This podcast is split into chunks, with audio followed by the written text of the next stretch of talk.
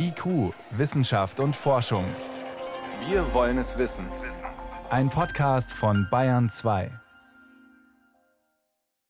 Willkommen zum Corona News Podcast. Heute am Dienstag. Mein Name ist Jan Troczynski. Ich bin Wissenschaftsredakteurin beim Bayerischen Rundfunk und ich spreche auch heute über die zentralen Corona-Fragen diese Woche mit Dr. Christoph Spinner. Er ist Infektiologe und Pandemiebeauftragter des Münchner Klinikums rechts der ISA. Ich grüße Sie, Herr Dr. Spinner. Hallo, Frau Tuczynski.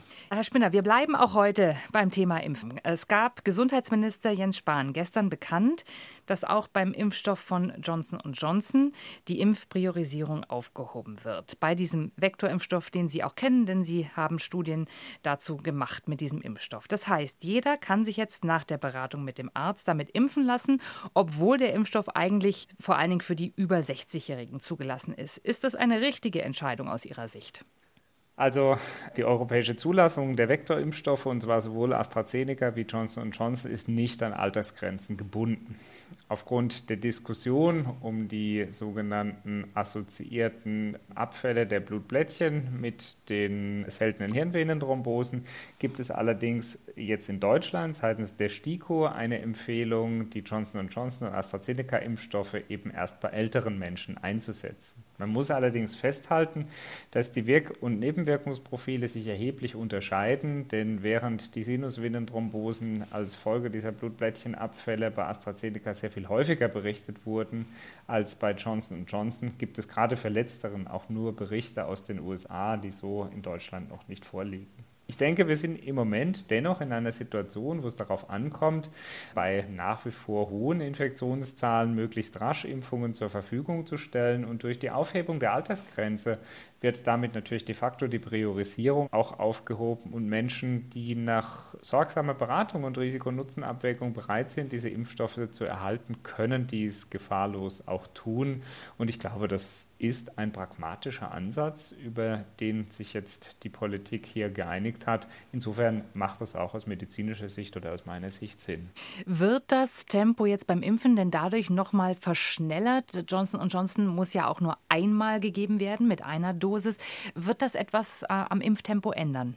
Also wir erwarten ja von Johnson Johnson nach Bekundungen der Politik bis zu 10 Millionen Dosen in diesem Quartal, jetzt zunächst 500.000. Also da sich bei diesem Impfstoff ja auch nur um einen Impfstoff handelt, der einmal geimpft werden muss, wird es erheblich Beschleunigung nochmal auf die Impfkampagne ermöglichen. Auf der anderen Seite ist doch jetzt schon deutlich mehr als jeder vierte Deutsche erst geimpft. Das heißt, es ist in den letzten Wochen wirklich gelungen, ausreichend Impfstoffe und ausreichend Impfangebote zur Verfügung zu stellen für diejenigen Menschen, die jetzt auch schnell vollständig geimpft werden wollen, um beispielsweise die Grundrechte zurückzuerlangen, überall dort, wo es noch zur Anwendung kommt, stellt die Impfung mit dem Johnson Johnson Impfstoff natürlich logistisch eine sehr, sehr einfache Möglichkeit dar, weil eben keine Auffrischung notwendig ist.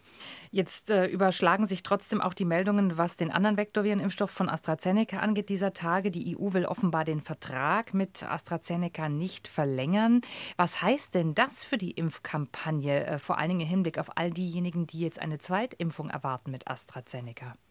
Also ich glaube, die Zweitimpfungen sind ja zunächst gesichert. Es geht jetzt um die Verlängerung des Vertrages über die geschlossenen Lieferdauern dieses Jahr hinaus. Und da hatte sich die EU-Kommission ja mehrfach sehr verärgert gezeigt, dass es Schwierigkeiten mit den Lieferzusagen des Herstellers gibt. Und ich verstehe jetzt die Verlautbarungen so, dass deshalb vor allem die Einhaltung der Liefertermine dazu führt, dass die Europäische Kommission den Liefervertrag nicht verlängern möchte. Es spielt aus meiner Sicht für die Impfkampagne in Deutschland jetzt eine absolut untergeordnete Rolle, denn im vierten Quartal werden wir, wenn es jetzt keine weiteren Rückschläge, insbesondere auch nicht in der Zulassung des CureVac-mRNA-Impfstoffs gibt, über ausreichende Impfstoffe für alle deutschen Bürger verfügen. Und diejenigen, die jetzt erst geimpft sind, werden auch zweitgeimpft werden können. Jetzt ist ja für die unter 60-Jährigen, die eine Astra-Erstimpfung bekommen haben, die Möglichkeit da, sich als Zweitimpfung einen mRNA-Impfstoff geben zu lassen. Wäre es denn, hypothetisch gefragt, auch möglich, als Zweitimpfung zum Beispiel den Johnson-Johnson-Impfstoff zu verwenden, nach einer Astra-Erstimpfung? Hypothetisch zwar möglich, aber bislang überhaupt nicht untersucht. Deshalb wird man davon auch abraten, insbesondere auch deshalb, weil es sich hier um unterschiedliche Vektorvirus-Vakzine handelt. Bei den Vektorvirus-Impfstoffen spielt tatsächlich die Abfolge der Impfungen eine entscheidende Rolle, weil auch die Immunität des Vektors gegenüber dem Virus eine entsprechende Rolle spielen kann. Also das heißt, man kann hier jetzt nicht ganz freie Impfstoffe kombinieren. Es gibt in Deutschland ja die Empfehlung, nach einer erfolgten AstraZeneca-Impfung einen mRNA-Impfstoff gegebenenfalls zu verimpfen, gerade dann bei jüngeren Menschen, wenn eben die zweite AstraZeneca-Impfung bei den unter 60-Jährigen nicht gegeben werden kann. Auch hier gibt es nur sehr begrenzte Studiendaten, vor allem aus dem Tiermodell. Allerdings ist es so, dass hier das Problem der sogenannten Vektorimmunität keine Rolle spielt. Ich versuche das mal kurz zu beschreiben.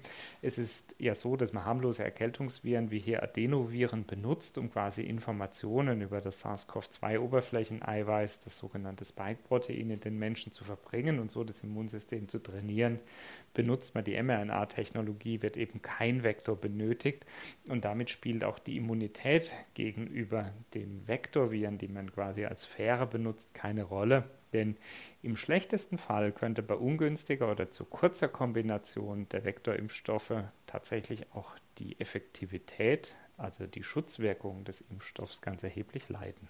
Jetzt hat die Europäische Arzneimittelbehörde immer Ende vergangener Woche auch angekündigt, sich einzelne Fälle einer Nervenentzündung anzugucken, die offenbar im zeitlichen Zusammenhang mit der AstraZeneca-Impfung aufgetreten sind, das sogenannte Guillain-Barré-Syndrom. Können Sie uns dazu schon irgendetwas sagen? Was ist das für ein Syndrom? Guillain-Barré-Syndrome sind seltene, wahrscheinlich auch Autoimmunerkrankungen. Dabei handelt es sich um eine Entzündungsreaktion des Körpers, die sich dann gegen Nerven richtet und als Folge dann sowohl Empfindungs- als auch Bewegungsstörungen auftreten können.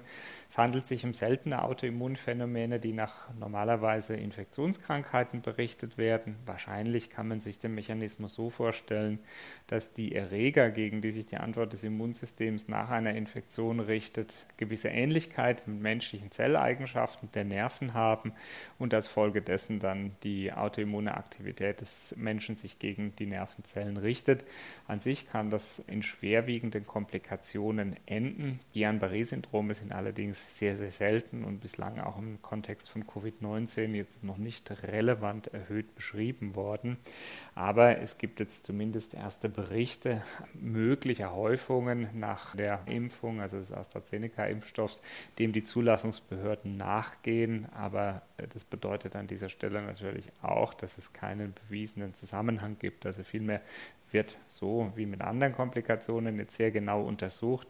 Guillain-Barré-Syndrome sind selten, aber sie kommen eben vor. Und gerade wenn man viele Menschen impft, dann wird es jetzt umso komplizierter herauszufinden, ob es sich jetzt wirklich um eine Impfnebenwirkung oder um eine zusätzlich im gleichen zu seitlichen Zusammenhang auftretende Komplikation handelt.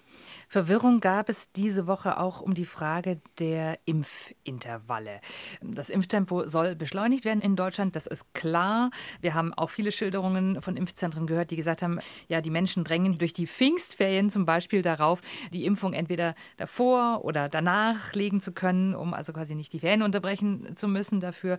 Aber das ist alles eine Frage der Effektivität und des Impfschutzes. Jetzt hat der äh, Bundesgesundheitsminister gesagt, man könne bei den Vektorvirenimpfstoffen bei AstraZeneca eben zwischen Erst- und Zweitimpfung sogar schon nach vier Wochen impfen. Am Anfang waren da sechs Wochen vorgesehen, dann wurde das auf zwölf Wochen erweitert. Jetzt sollen also sogar vier Wochen möglich sein.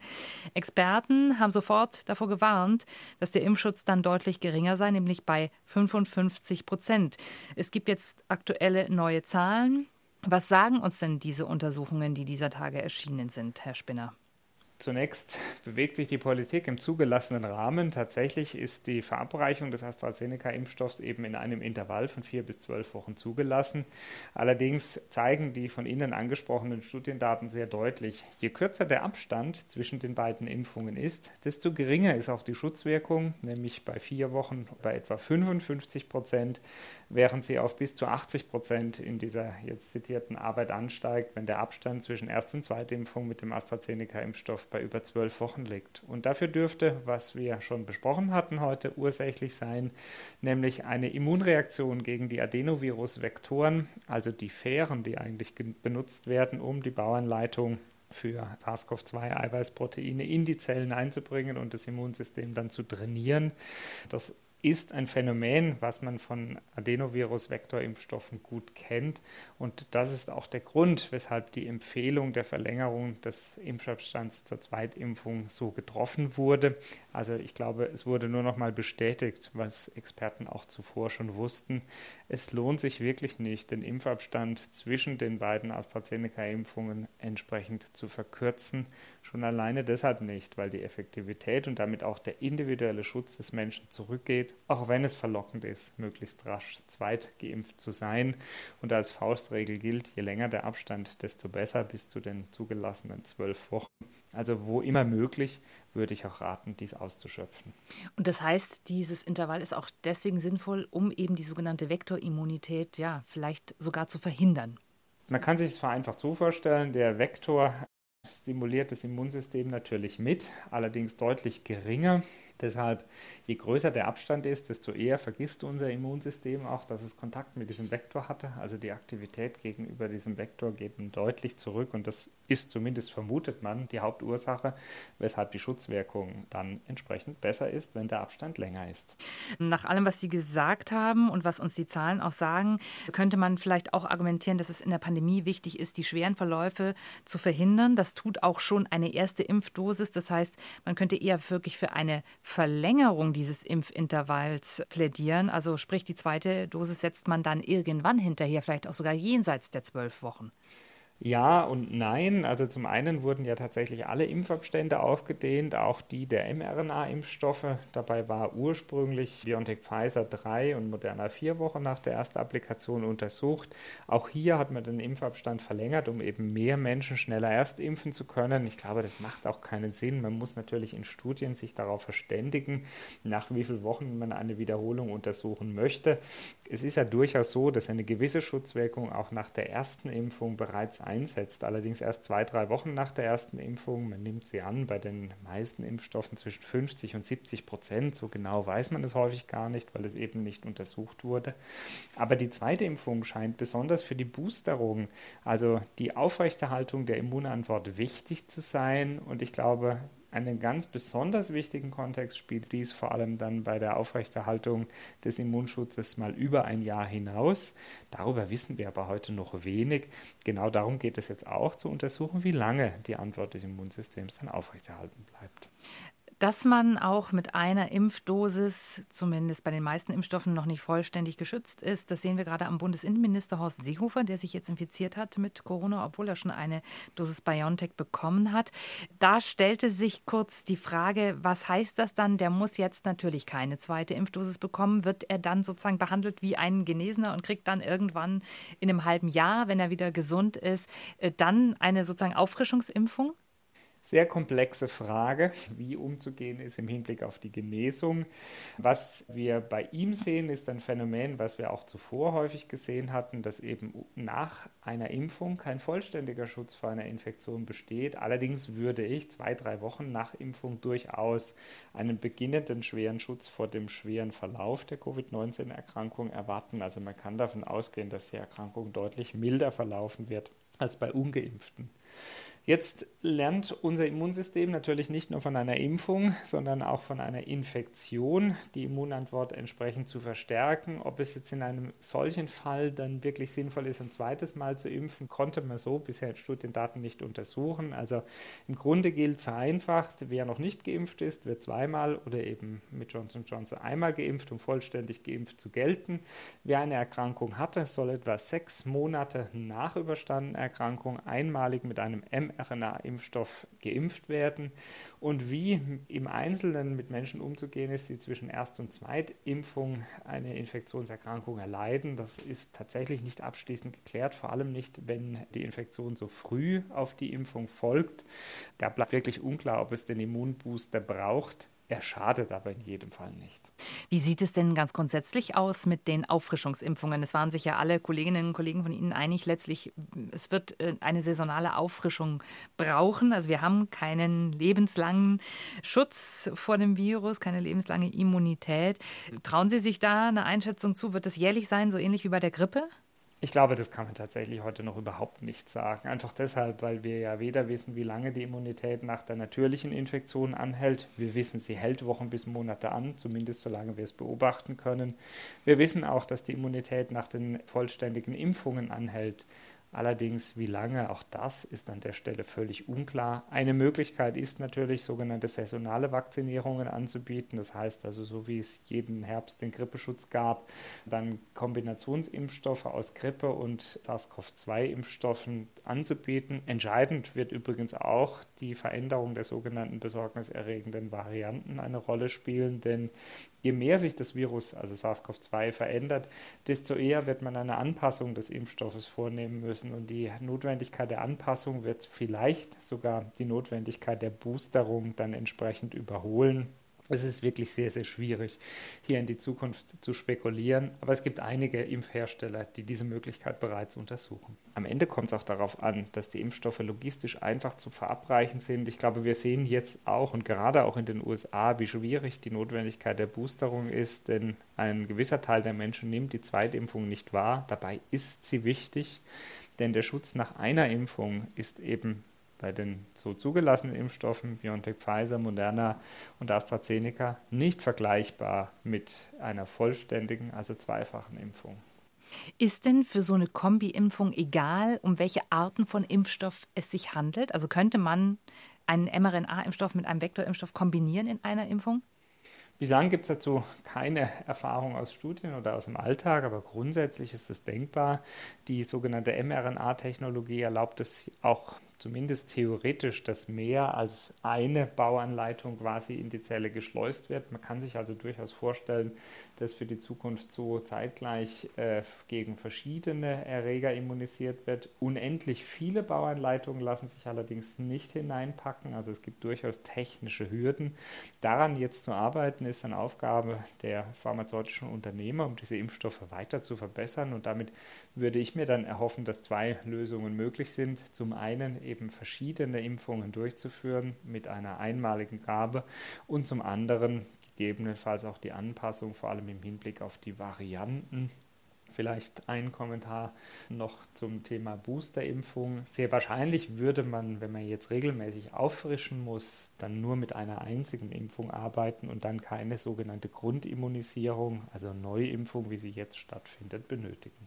Lassen Sie uns noch mal über das Thema Testen sprechen. Sie haben sich in einer ganz aktuellen Studie mit Kolleginnen der TU angeschaut, inwieweit Selbsttests äh, weiterentwickelt werden können und vielleicht was beitragen können zu einer verbesserten Teststrategie.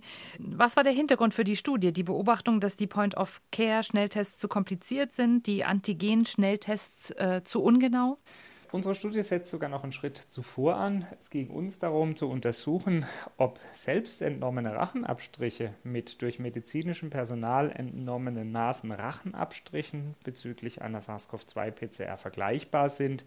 Die Idee dahinter tatsächlich eine größere Flexibilität für die Abstrichentnahme, also die Möglichkeit eben nicht ins Abstrichzentrum fahren zu müssen, sondern im Hinblick auf telemedizinische Möglichkeiten zu Hause selbst den Abstrich durchzuführen, aber dennoch die Verletzung verlässliche Analysequalität von PCR-Methoden zu haben.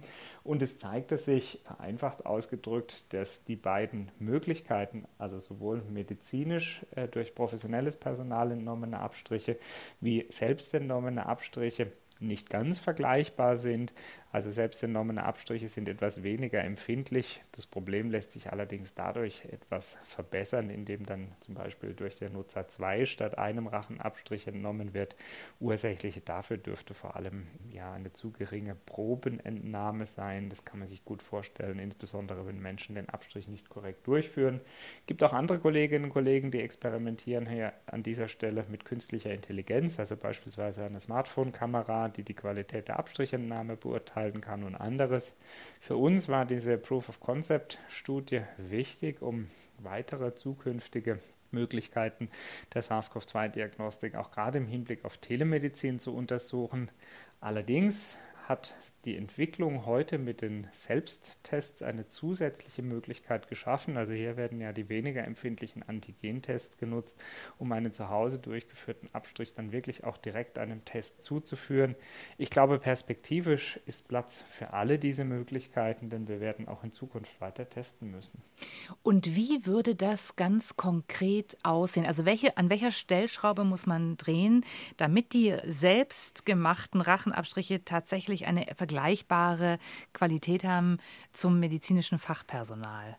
Ja, das Wichtigste ist tatsächlich, dass der Abstrich qualitativ korrekt durchgeführt wird. Das heißt, dass wirkliche Rachenschleimhaut abgestrichen wird. Es Gibt übrigens noch andere Tests, wie beispielsweise auch Wangenschleimhaut, Speichel- oder Kauttests, die vielleicht eine ja noch bessere Verlässlichkeit der Abstrichentnahme zeigen. Äh, wir haben äh, bei uns mit Probanden in der Klinik gearbeitet, die zum Teil schon recht spät im Infektionszeitpunkt waren. Also auch hier konnte man sehen, am Empfind oder vergleichbar empfindlich sind die Tests vor allem in der Frühphase der Infektion, wo die Viruslast noch höher ist. Also auch das spielt möglicherweise eine ganz entscheidende Rolle. Wann wird getestet, wer testet und warum wird getestet. Und wie sieht es dann ganz praktisch aus? Wie komme ich dann an das Ergebnis? Also was mache ich mit dem Abstrich? Wie muss man sich das vorstellen? Die Idee dahinter, das wird der nächste Entwicklungsschritt sein, ist äh, die Möglichkeit, beispielsweise ein vorgefertigtes Testkit dann mit einer Telemedizin-Applikation äh, zu kombinieren, zu Hause selbst den Abstrich zu gewinnen, in ein Labor einzusenden und die Ergebnisse über eine Telemedizin-Applikation zurückzuerhalten. Viele Länder auf der Erde nutzen derartige Wege ja schon länger. Auch in Deutschland gibt es dazu erste Ansätze und genau damit arbeiten wir im Moment in einem Nachfolgeprojekt. Aber das Wichtigste war jetzt im ersten Schritt auch mal die Vergleichbarkeit der selbst durchgeführten Abstriche zu untersuchen. Und das heißt, wichtig ist, dass man, das wurde ja bei den Antigen-Selbsttests auch diskutiert, dass man eine gute Anleitung hat, wie dieser Abstrich vorzunehmen ist, letztlich für Laien, für alle, die, die das nicht beruflich machen. Ja, genau. Es gibt inzwischen ja auch noch verschiedene andere Möglichkeiten. Also wir hatten jetzt Rachenabstriche untersucht. Ich hatte schon gesagt, es gibt Speichel- und Rachenabstrichttests, gibt aber auch Nasenvorhofabstrichttests.